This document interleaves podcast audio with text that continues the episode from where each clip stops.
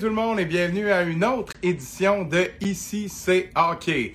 En ce lundi 15 février, une autre grosse émission prévue pour vous ce soir. Deux invités de marque. Le premier invité, c'est Zachary Lavigne, joueur des Patriotes de l'UQTR, ancien capitaine des Saguenay-Chicoutimi, qui va venir nous parler de son expérience dans le hockey universitaire ainsi que de ses souvenirs avec les Saguenayens. Et notre deuxième invité, Isabelle Etier, directrice marketing à la Ligue de hockey Midget 3 du Québec et fondatrice de la plateforme Femmes de hockey qui va venir nous parler de l'importance du marketing dans le hockey, de son apport aussi à la Ligue de hockey Midget 3 ainsi que de la formation de sa superbe plateforme Femmes de hockey. On aura l'occasion d'en parler davantage lors de cette deuxième entrevue. On salue Rocky Voyer dans le chat qui dit Let's freaking go. Let's go. On attend la demande de Zachary Lavigne qui va nous rejoindre dans quelques instants. Donc, Zach, la petite demande, pas de stress, mon gars, rejoindre le live. Zach, il va nous rejoindre dans quelques instants. Donc, on va commencer à le mettre en contexte déjà un peu. Ben oui, Sapristi Sponsored. Toujours Sapristi Sponsored. Puis, tu sais, dans le thème de couleur avec le chandail en arrière. Donc, on rejoint Zachary Lavigne qui est avec nous. Salut, mon Matt, ça va? Salut, Zach, ça va très bien, toi? Ouais, ouais, super. Zach, laisse-moi t'introduire un peu pour ceux qui ne te connaissent pas. Tu es originaire de Drummondville. Tu as joué ton hockey midget 3 avec les cantonniers de Magog, ensuite repêché par les Saguenay de Chicoutimi. Et tu fais partie des rares qui ont joué leur stage junior avec une seule équipe. L'équipe qui t'a repêché, c'est celle avec laquelle tu as gradué de la LSJMQ, les Saguenay de Chicoutimi. Et puis maintenant, tu portes les couleurs des Patriotes de l'UQTR dans le circuit universitaire québécois-ontarien, cette, cette, drôle de formule que tu auras euh, l'occasion de nous expliquer un petit peu plus tard. Zach, je te laisse la parole avec cette première question. Parle-moi de ta première grande expérience de hockey lorsque tu as gradué du midget 3 vers le Saguenay. Parle-moi de ton expérience au Saguenay en général. Qu'est-ce que tu retiens de ton passage de quatre ans là-bas? Ben écoute, honnêtement, ça a été euh, le repêchage a été une très grande expérience pour moi. Euh, ça a été vraiment euh, quelque chose, dans le fond, que je ne m'appréhendais pas avant. Justement, quand je suis arrivé midget 3, moi, j'allais jouer mon midget 3. Euh, je ne m'attendais pas à rien de plus. Finalement, de fil en aiguille, j'ai joué des matchs. tout ça, ça a super bien cassé. Puis là, suite à ça, ben, les équipes qui ont commencé à me parler, puis tout ça. Donc, je me suis fait repêcher en quatrième ronde. J'étais mm-hmm. super content. Euh, suite à ça, après ça, j'ai été junior majeur avec les Saguenayens, mon premier camp d'entraînement. Euh, au début, j'étais hyper stressé. Euh, mais suite à une coupe de pratique, tout ça, je me suis bien adapté. je pense que j'ai fait comme d'habitude. j'ai juste travaillé. Mon identité est surtout représentée là-dessus. C'est à peu près ça que j'ai fait. Puis c'est ça qui a fait mon succès. Puis je pense dès le départ au Saguenay, justement, j'ai été apprécié à cause de ce côté-là. Fait que ça résume un peu ça de mon arrivée dans le junior majeur. Tu as dit quelque chose de très intéressant, je trouve, Zach. Tu es un gars qui est représenté par le travail. C'est vrai. Pour ceux qui ne te connaissent pas, euh, tu es un joueur, tu es un attaquant, un joueur de centre complet euh, dans les deux sens de la patinoire. Un gars qui donne toujours son 110 autant pour aller chercher la rondelle que pour créer des chances de marquer. C'est quelque chose qui a été très apprécié, tu dis là-bas. Parle-moi de à quel point ça a été apprécié par le staff d'entraîneur, particulièrement avec Yannick Jean, tu avais une bonne relation avec lui, si je ne me trompe pas. Oh, ouais, mais je pense dès le départ, aussitôt que je suis arrivé là-bas, euh, justement, j'ai fait, comme tu l'as dit, puis comme je l'ai dit avant, travailler, bloquer des shots, dans le fond, faire tout pour l'équipe. Puis je pense que ça a tout le temps été ma clé de succès un peu partout que j'ai passé, autant là au niveau universitaire ou peu importe. Je pense que j'ai été un peu étiqueté comme un travaillant. C'est sûr que ça vient avec euh, des tâches comme à chaque pratique, euh, aux entraînements ou peu importe. Quand tu cet aspect-là comme que tu es reconnu pour ton éthique de travail, tu peux pas jamais relâcher. je pense c'est sûr que c'est tout le temps apprécié par les entraîneurs. C'est un style de joueur que les entraîneurs aiment souvent. Mm -hmm. C'est pas nécessairement le skills guy qui, euh, qui est là des fois, il, est là une game sur deux ou peu importe. Il, peut se le permettre parce qu'il fait, il fait beaucoup de points. Je pense que justement d'être ce type de joueur-là, un peu qui est reconnu pour son travail, euh, aussi, ça, je suis reconnu aussi pour un gars de système, euh, le système mm-hmm. défensif, un peu dans l'ombre justement des joueurs offensifs. Des fois, on est oublié un peu ce, type de joueur-là, mais je pense justement les, le fait d'être un joueur comme ça, ça, avec les entraîneurs, ça se passe toujours bien. Puis parle-moi de l'évolution de ce rôle-là que tu as eu avec les Sags dès ta première année. Je pense qu'on t'a quand même donné de, bonnes responsabilités. Je dis pas que tu avais nécessairement énormément de temps de jeu, mais tu as joué à certains moments clés et ça s'est poursuivi, cette histoire-là, jusqu'à ton année de 20 ans. Euh, parle-moi de, ça. Comment, dans la Ligue d'hockey junior majeur du Québec, tu as su t'imposer? Qu'est-ce que tu as trouvé entre le joueur de 16 ans et le gars de 20 ans? Les, sur quels aspects tu t'es le plus amélioré? Puis, euh, ouais, c'est à peu près ça ma question. Ben, je pense justement à mon année 16 ans, 17 ans, puis tout ça. Euh, je me concentrais juste à faire les détails, justement, à faire qu'est-ce qui m'était demandé. Euh, je pense que c'était vraiment ça la clé. Puis après ça, vers 18, 19, 20 ans, ça a été plus justement d'essayer d'améliorer ma game sur une autre facette. Fait que je me suis permis un peu d'essayer des choses plus offensives, mais tout en gardant justement mon aspect défensif que je veux dire qui est une clé dans mon jeu. Fait que je pense de la différence de, de 16-17 quand je suis arrivé à 19-20 ans, ça a été vraiment justement le fait offensivement d'essayer de débloquer puis tout ça, puis un peu changer l'étiquette un peu qui m'avait mm-hmm. été mis de joueur défensif. Fait que justement, ça a été ça. Puis aussi la confiance. Je veux dire, tu arrives à 16-17 ans, tu as des gars de 20 ans, de 19 ans qui sont là. Ça fait 3-4 ans qu'ils évoluent déjà dans la ligue. Fait que c'est sûr que c'est intimidant.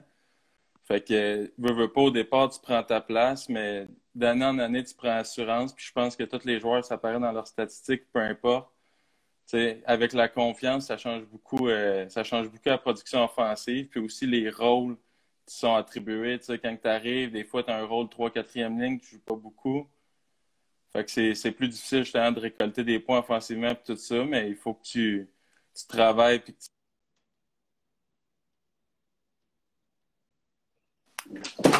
ouais, fait que ça, fonctionne encore, ouais, c'est bon. Oui, oui, oui, mais pour faire du pouce sur ce que tu disais, euh, je t'entendais parler de, de tes coéquipiers, du rôle, de tout ça qui a évolué. Euh, est-ce qu'il y a des joueurs, y a-t-il un gars en particulier ou des gars qui ont une influence particulière sur ton parcours dans le junior? Ben, je pense à ma première, dans mes premières années, il y avait Nicolas Roy qui était notre capitaine. Mm-hmm je pense que ça a vraiment été un modèle pour moi, euh, autant à 19 ans que je le prenais encore comme modèle dans ce qu'il faisait en tant que capitaine puis tout ça. Euh, je pense que c'est un gars justement qui a tout le temps été dédié, il donnait son 100% à l'équipe, c'est tout le temps lui qui travaillait fort en dehors de la glace. Fait que je pense pour n'importe quel joueur de hockey qui veut évoluer, je pense que c'est l'exemple à prendre puis il a vraiment eu un gros impact dans ma carrière. est-ce qu'il y a un moment en particulier qui. Euh, c'est quoi ton, ton moment fétiche que tu as passé avec, euh, avec les Sacs? Vous avez quand même eu des beaux parcours en séries éliminatoires. Vous avez eu des clubs compétitifs le temps que tu étais là. Ben, tu as passé un peu par toute la gamme. Euh, je pense que tu as, contribué à la construction de cette équipe-là. Quand tu es arrivé, c'était comme le début de quelque chose. Et quand tu es parti, les, les Sags, ça venait vraiment avec une grosse équipe. c'est quoi ton moment favori? Euh, ben moi, personnellement, mon moment favori, puis probablement tous les gars de cette année-là, ça va être leur moment favori. Euh, on était Game 7 à Rouen-Noranda, on était encore de finale. Puis on perdait 3-1. Il restait à peu près 3 minutes de jeu. Puis il y a un des frères Climat qui a comme pogné un ice stick. Mais il a mm-hmm. coupé le joueur. Fait qu'un 4 minutes à 3 minutes, quand tu perds. Euh, non, là, c'était rendu 3-2 à ce moment-là. Fait que tu sais, c'était comme un peu fini dans la ben tête de, ben de plusieurs, mais je vais tout le temps m'en rappeler. Galipo, il est sorti un peu de nulle part. Euh, il s'est retrouvé dans le coin en désavantage numérique dans la zone offensive suite à un dégagement. Lui qui était défenseur, c'était comme mm-hmm. improbable. Il s'est retrouvé sur le bord du net, puis à recevoir le puck, puis à scorer de là. Fait que là, ça a fait 3-3. Mais il nous restait quand même deux minutes et demie à tuer en, à peu près en piqué. Puis après ça, la prolongation, je pense qu'il restait 30 secondes à tuer. Fait qu'on s'est rendu là, en tout cas. Puis encore Galipo, puis lui aussi, on jouait contre Rouen Noranda. Puis c'est important de dire que Rouen, il, arrivait de Val d'Or, lui. Il arrivait de Val d'Or. Mhm. fait, que, fait que là, il reçoit la passe en entrée de zone en prolongation, puis il remet dedans pour closer ça. Fait que aller chercher ça à Rouen, tu sais, qui est une, une aréna qui est reconnue pour son ambiance, mhm. puis les fans, puis tout ça. Fait que je pense que ça a été euh, un des plus beaux moments de ma carrière junior. Puis je termine avec ça euh, par rapport au, au Saguenay. Deux derniers petits points. On parlait que c'était un beau passage au Saguenay pour toi en début d'entrevue. ce qui a conclu cette belle histoire-là, c'est que tu as reçu le C de capitaine la saison suivante à ça, où tout ça s'est passé, ce, parcours en série rempli d'émotions. Qu'est-ce que ça a été pour toi de devenir capitaine de l'équipe qui t'a repêché euh, et de devenir capitaine de, de, de, ce club-là, de cette région-là, où ça faisait déjà plusieurs années où tu étais, tu sais, des fois, il y a certains joueurs qui deviennent capitaine dans le junior après avoir été échangés, qui ont beaucoup bougé. Toi, tu connaissais déjà bien l'environnement. Est-ce que ça a été spécial pour toi? Euh, oui, ben c'est sûr que ça a été un moment spécial, comme je pense tous les gars qui se font nommer euh, capitaine au niveau junior ou n'importe quel calibre au niveau sportif. Je pense que c'était une grande fierté justement d'avoir ce pouvoir-là. Puis c'est pas tout, pas tout le monde qui, qui peut euh, qui peut dire qu'il a été capitaine d'une équipe junior. Fait que non, ça c'est. J'étais vraiment fier quand je l'ai appris. Puis surtout aussi avec les circonstances. C'était mon année de 19 ans, je l'ai appris comme à Noël.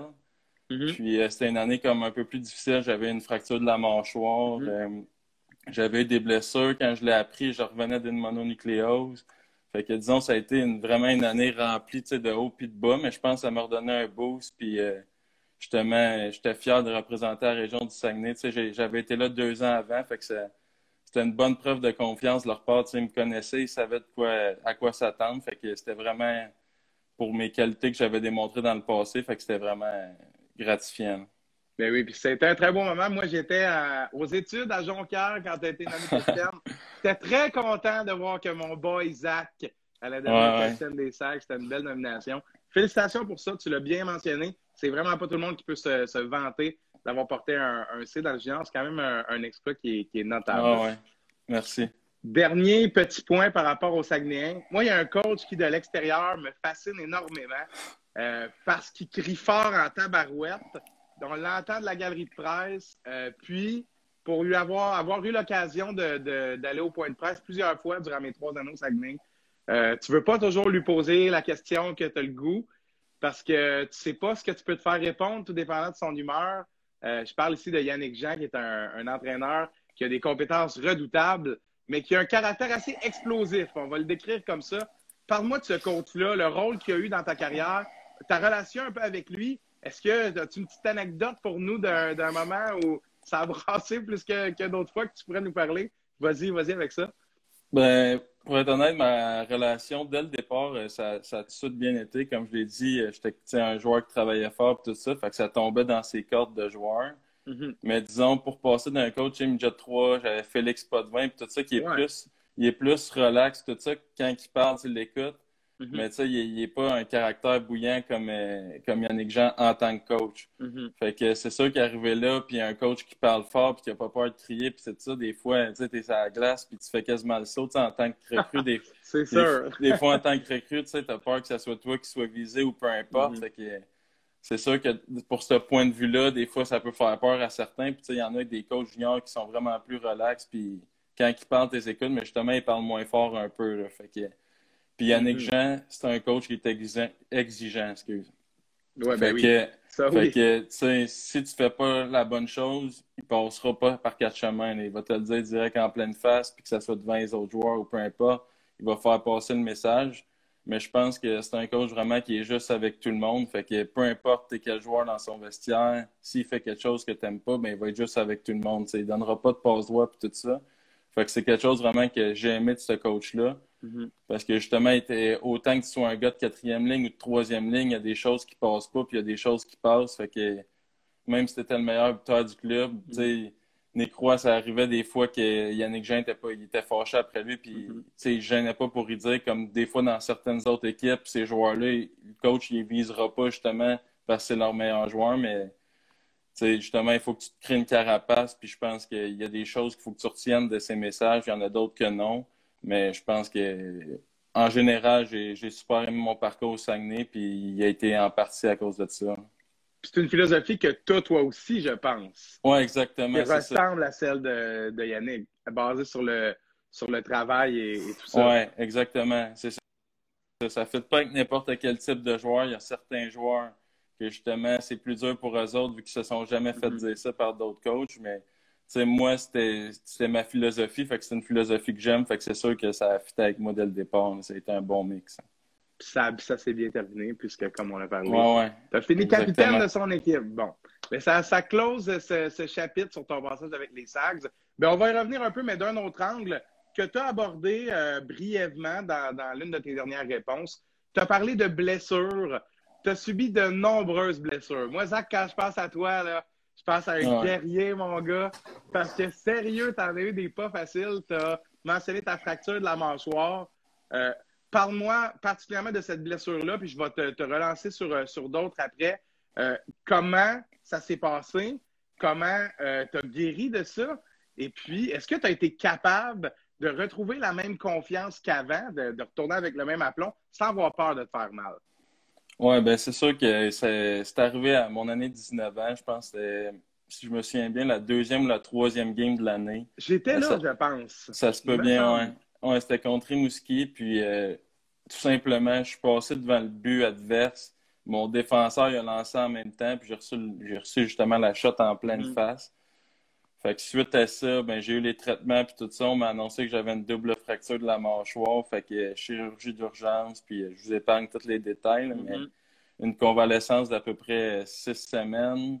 Puis, là, tu viens d'être t'es nommé capitaine ou pas encore à ce moment-là? Non, pas encore dans ce C'est à ton retour, hein? Oui, dans le fond, Galipo est encore là au, euh, début de l'année 19 mm, ans. C'est ça. Qui était notre, notre capitaine. Puis il a été changé à Batters à Noël. Puis c'est là que j'ai été nommé capitaine. Mais c'est ça, ça, ça a été une longue guérison quand même, mais mm-hmm. écoute, c'est pas euh, quelque chose qui me faisait peur, sais. Déjà là, c'était un accident, je suis passé devant le filet, c'est pas comme si j'allais bloquer un lancer, puis là, tu le reçois. Des fois, tu peux être plus craintif quand tu mm-hmm. reviens. Mais tu sais, euh, les, les, chances que tu en reçoives une autre sont vraiment minces. Fait que disons que ça m'a jamais traversé l'esprit. J'avais juste hâte de revenir au jeu, puis tout ça. Fait que c'est sûr que c'est pas des moments qui sont le fun, c'est des moments plus durs, mais il faut juste que tu trouves la résilience, tu essaies de passer au travers de la douleur pour essayer de rester en force puis euh, en forme pour revenir au jeu. Ça, c'est sûr à 100 Parle-moi des autres blessures que tu as eues. Tu as eu des commotions, je crois. Ben, ben, une commotion, je l'ai eu une en ma première année que je suis arrivé junior.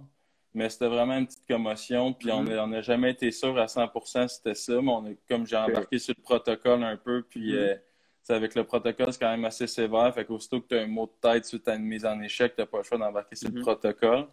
Mais sinon, j'ai pas eu vraiment de commotion cérébrale. J'ai eu des blessures aux épaules, mm-hmm. comme la plupart des joueurs de hockey en général, des mm-hmm. entorses acromioclaviculaires, puis euh, fracture de la clavicule aussi à mon année de 20 ans. Puis j'ai eu une mononucléose aussi à 19 ans qui m'a mis à l'écart du jeu pendant six semaines aussi. Ça, ça avait été chargé parce que c'était à peu près dans le même moment où tu avais eu ta fracture de la mâchoire. Oui, exact. Et juste après? Oui, juste après, dans le fond, je suis revenu de ma fracture de ma mâchoire. J'ai joué à peu près une, vingtaine de matchs. Là, j'apprends que j'ai une mononucléose. Fait que disons que mon année 19 ans puis mon année 20 ans, ça a été plus dur. Tu sais, il y a eu la fracture de la mâchoire, après ça, mononucléose. Après ça, dernier match à Manel à 20 ans, euh, fracture de la clavicule. Après ça, euh, ben, C'est quoi? Qu'est-ce qui t'a traversé l'esprit de plus difficile par rapport à ça? Exemple, après la fracture de la clavicule, tu t'es dit, hey, là, euh, prochaine ouais, blessure, moi, je suis plus capable. Là. Ouais, ben c'est sûr que c'est dur, mais c'est des choses que tu contrôles pas. Fait que mm-hmm. je me suis tout le temps dit, les choses que tu contrôles pas, ça sert à rien de t'en faire avec ça. Mais c'est sûr, quand ça, ça fait une coupe qui t'arrive, tu commences à être tanné, mais il faut que tu te dises qu'il y en a tout le temps des prix, mais c'est ça. Puis, mais je te dirais que l'épreuve la plus dure durant mon junior, ça a été vraiment à 20 ans. J'ai eu l'accident de mes parents, ils s'en venaient me voir un mm-hmm. match. Ils ont ah, eu un face à... une histoire. Ouais, ouais, ils ont eu un face-à-face puis tout ça. Fait que nombreuses fractures, ma mère, mon père aussi. Fait que disons que ça, ça a été un moment difficile, mais comme j'ai dit, les Saguenay m'ont tout le temps traité super bien.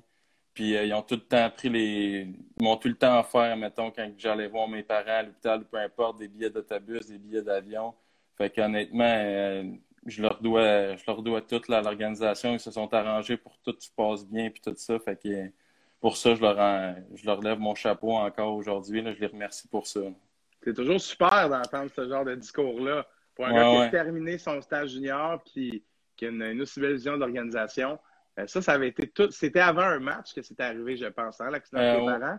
Oui, exactement. Dans le fond, il était à Chicoutimi pour mon match le samedi. Mm-hmm. Puis il s'en venait me voir euh, à Bécomo le lendemain, le dimanche. Puis ils se sont jamais rendus au match, dans le fond. Fait que je l'ai su tout de suite après le, le match. Fait que disons que ça a été une épreuve assez difficile. Mm-hmm. Fait que, mais je te dirais aussi que mes coéquipiers ont été tout le temps avec moi, puis tout ça, les avoir proches de moi, ça a été, euh, ça a été un gros plus. Ben oui, tout à fait. Puis ils sont, corrects là aujourd'hui. Oui, oui, oui. Aujourd'hui, ils se sont remis. Puis euh, honnêtement, euh, je remercie encore la vie pour qu'ils soient encore là avec moi et qu'ils puissent me voir jouer au hockey. Fait que si on récapitule tout ça, Zach, tu as quand même passé à travers toute la gamme. Tu n'as pas été échangé.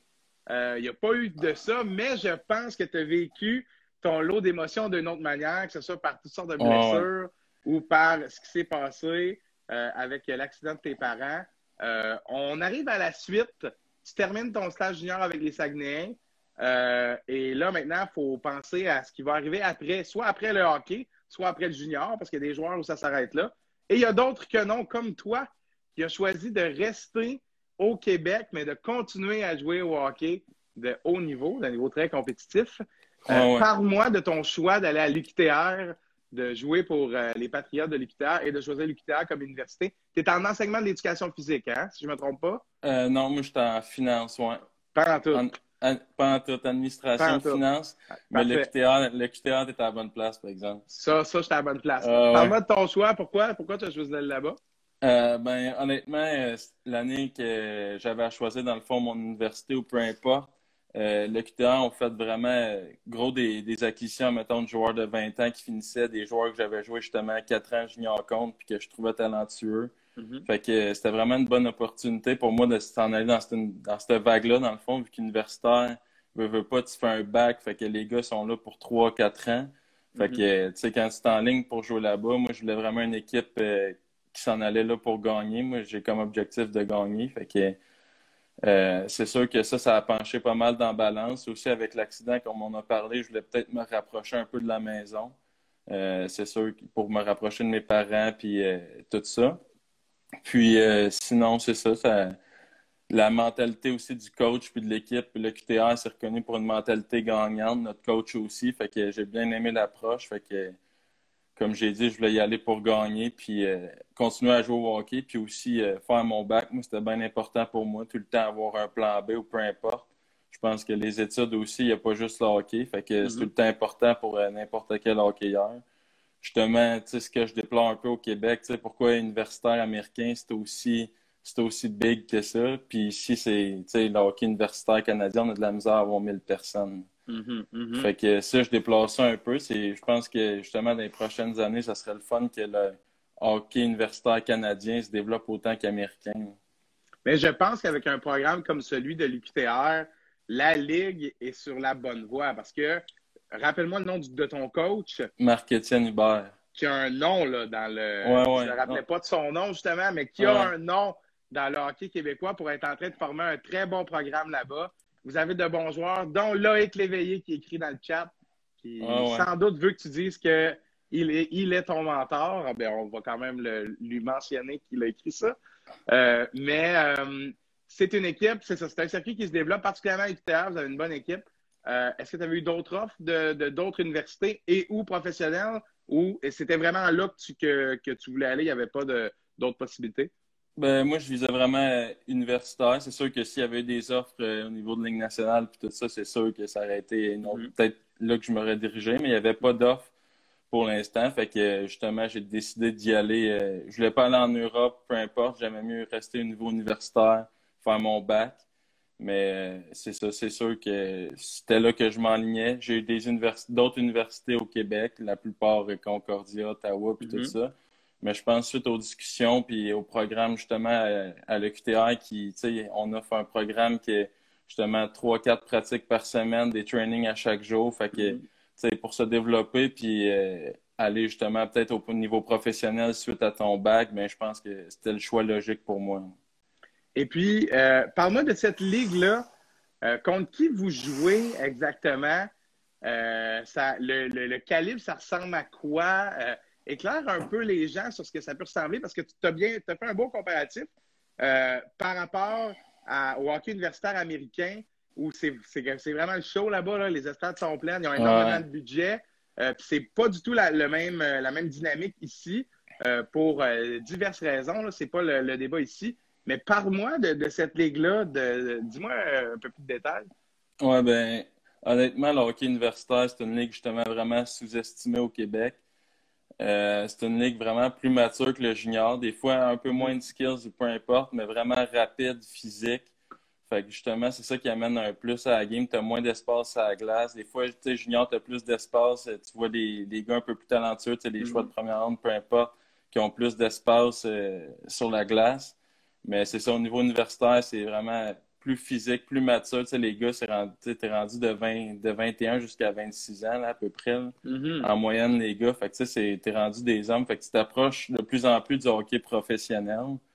Même que certains gars, justement, ils pourraient aller au niveau professionnel. Ben la plupart, en fait, là, quasiment tous les gars pourraient aller jouer au niveau professionnel, mais ils choisissent de faire les études en même temps. Mm-hmm. Fait que justement, comme j'ai dit tantôt, je déplore un peu le fait que au Québec, on n'encourage pas le hockey, justement, que, ou que les gars décident de continuer leur étude en même temps. Tout à fait. C'est ça, ça c'est sûr et certain. Justement, euh, peut-être que si on encourageait ça, justement, peut-être que ça ferait comme les, les universités américaines, puis qu'il y aurait des joueurs talentueux, comme euh, les Cole Caulfield, puis tous mm-hmm. ces gars-là qu'on entend beaucoup parler justement à cause des Canadiens, mais peut-être qu'ils se dirigeraient peut-être plus vers le hockey euh, universitaire canadien, mettons, au Québec, les bons joueurs qui ont passé peut-être qu'ils se diraient on va aller faire notre université euh, plus rapidement, puis euh, ça renforcerait la ligue, puis tout ça. Puis ça amènerait justement un autre aspect euh, au hockey québécois. C'est sûr. Et je pense qu'on n'est pas loin parce que le système Midget 3 fonctionne bien. avec avec les, pratiques à tous les matins, les, comment c'est, le système est développé dans les écoles. J'ai travaillé pour le Phoenix College de pendant deux ans et demi. C'était super le soutien qu'il y avait avec les joueurs. Euh, je pense que lorsqu'on parle du passage aux juniors, ce qui devient difficile, c'est la distance, c'est le voyagement. Les clubs sont tellement loin les uns des autres, c'est difficile d'avoir les joueurs dans les classes parce qu'il faut toujours que vous soyez dans les bus. Toujours, surtout particulièrement quand tu joues à Chicoutimi ou à Rouen, à Val d'Or, dans une région, tu es toujours sur la route en train de faire des voyages pour rattraper les matchs que tu vas jouer à la maison. C'est dur d'avoir un rythme, de, garder le, focus sur l'école de quand tu arrives universitaire, euh, quelle place ça quelle part de temps ça prend dans ton horaire, le hockey, comparément à tes cours? Es-tu capable de bien concilier? Euh, ben oui, mais personnellement, justement, à Chicoutimi, c'était vraiment, l'école était vraiment importante euh, mm-hmm. avec notre conseillère pédagogique qui était Joanne Leblanc. elle était vraiment super bonne puis tout ça. Fait qu'elle nous a bien montré justement à comment concilier l'école puis le hockey. Puis tous les joueurs étaient obligés justement d'aller à l'école en temps plein au cégep, que ce soit au cégep ou au secondaire. Fait que disons que ça a fait pas mal une base. Fait que quand je suis arrivé au niveau universitaire, c'est pas comme si j'avais pas étudié pendant mes, 3-4 mhm. ans. Tu sais, j'ai été habitué à aller temps plein à l'école quand même. Mhm. Mais c'est pas temps plein, une session complète. De manière un peu différente, là. mais quand même, plein, temps plein qui est 4 à 5 cours par session. Mais tu sais, considérant le nombre de pratiques, le nombre d'entraînements qu'on avait au, niveau junior, c'était quand même une, bonne discipline. Fait que pour ça, quand je suis arrivé au niveau universitaire, ça n'a pas été trop trop un gros changement. Mais reste que tu sais, les cours sont plus demandants, puis euh, c'est ça, ça demande, ça demande beaucoup de discipline. Mais je pense une fois que tu as trouvé comme ton beat de vie un peu, euh, ça, ça, se passe bien. Très intéressant. Euh, il reste deux petits, deux petits trucs en terminant, Zach. Premièrement, Fais-moi la nomenclature des équipes que vous affrontez. Qu'on sache un peu c'est qui vos adversaires. On entend souvent les passes de l'UQTR à Concordia. OK, mais c'est qui les autres équipes? Euh, ben, il y a l'Université McGill, dans le fond. Mm-hmm. Il y a Concordia, Carleton, l'Université de Carleton qui est mm-hmm. située à Ottawa. Il y a les GGs à Ottawa aussi. Mm-hmm. Puis sinon, il y a deux équipes à Kingston, qui est l'Université militaire RMC, euh, il, y a une couple d'universités, mais c'est surtout en Ontario. Mhm. on a, au Québec, on a juste euh, Trois-Rivières, puis euh, les deux équipes de Montréal étant à McGill puis Concordia. Puis sinon, c'est tout ce qui est dans justement en Ontario surtout. Puis après ça, au championnat canadien, dans le fond, quand on gagne notre division, par, exemple, on va jouer au championnat canadien contre les Maritimes, les équipes des Maritimes, mhm. les équipes de l'Ouest canadien puis euh, nous, les, les, représentants du Québec-Ontario. Fait que euh, rendu au championnat canadien, on va, on, ça joue contre les, justement les autres, euh, les autres ligues universitaires au Canada. Mais à suivre pour le développement de cette ligue-là, qui a certainement un très bon potentiel, avec des, athlètes qui ont un très haut niveau, qui, comme tu l'as mentionné, pourraient jouer pro, mais qui choisissent l'école, eux autres. Au lieu de faire du buzz dans East Coast, là, laisse faire ça. C'est le bac universitaire, nous autres. Zach, en terminant, parle-moi de tes aspirations pour le futur. Voudrais-tu devenir joueur de hockey professionnel ou tu vas devenir un chemise, cravate, bureau, 9 à 5, lundi au vendredi? euh, ben moi, c'est sûr que dans ma tête, c'est sûr qu'après mon bac, euh, je m'en vais jouer au hockey professionnel. Reste à mm-hmm. voir où, reste à voir les offres, les opportunités. Mais ça peut être autant vers l'Europe qu'un contrat pro ici, euh, soit dans la Ligue américaine, peu importe, dépendamment des offres de la saison que je vais avoir, des opportunités, comme j'ai dit. Mais euh, c'est sûr que dans ma tête, je veux, je veux essayer le hockey professionnel. Puis euh, après ça, on verra. Mais au moins, je vais avoir mon bac. Puis si jamais ça marche pas ou peu importe. Fait que c'est ça que je trouve bien, justement, du hockey universitaire. Tout à fait. Je suis pas inquiet pour toi, mon ami. Tu as une rigueur, une éthique de travail sans faille. En terminant, Zach, euh, on va saluer ta blonde qui a visiblement écouté l'entrevue. je l'ai vu écrire qu'elle allait peut-être vendre ta Xbox. Fais attention!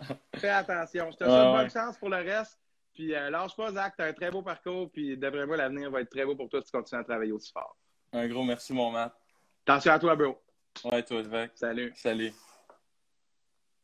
Donc, on remercie Zachary Lavigne, qui était notre première entrevue de la soirée je pense que Camille mieux est contente d'avoir une mention. Puis bonne suggestion en terminant, Thomas Boisvert, les Gators de Bishops. Ça serait hâte de voir Zach Lavigne avec les Gators de Bishops. Bon, merci à mon premier invité d'avoir été avec nous pour euh, cette euh, première entrevue. On se retrouve dans quelques instants pour la deuxième entrevue avec Isabelle Etier.